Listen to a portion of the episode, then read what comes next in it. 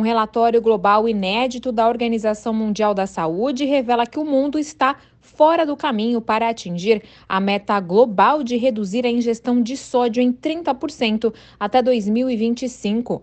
A ingestão média global de sal é estimada em 10,8 gramas por dia, mais que o dobro da recomendação da OMS de menos de 5 gramas de sal por dia ou uma colher de chá. O relatório mostra que apenas 3% da população mundial está protegida por políticas obrigatórias de redução de sódio e 73% dos membros da OMS carecem de uma ampla gama de implementação de tais políticas. O sódio, embora um nutriente essencial, aumenta o risco de doenças cardíacas, derrames e morte prematura quando ingerido em excesso.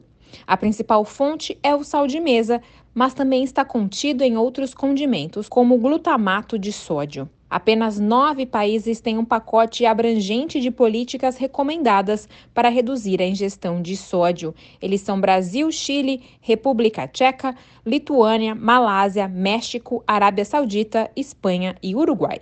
Segundo a OMS, a implementação de políticas de redução de sódio poderia salvar cerca de 7 milhões de vidas em todo o mundo até 2030. A agência da ONU alerta que esses avanços são fundamentais para atingir a meta do Objetivo de Desenvolvimento Sustentável de reduzir as mortes por doenças não transmissíveis. Da ONU News em Nova York, Mayra Lopes.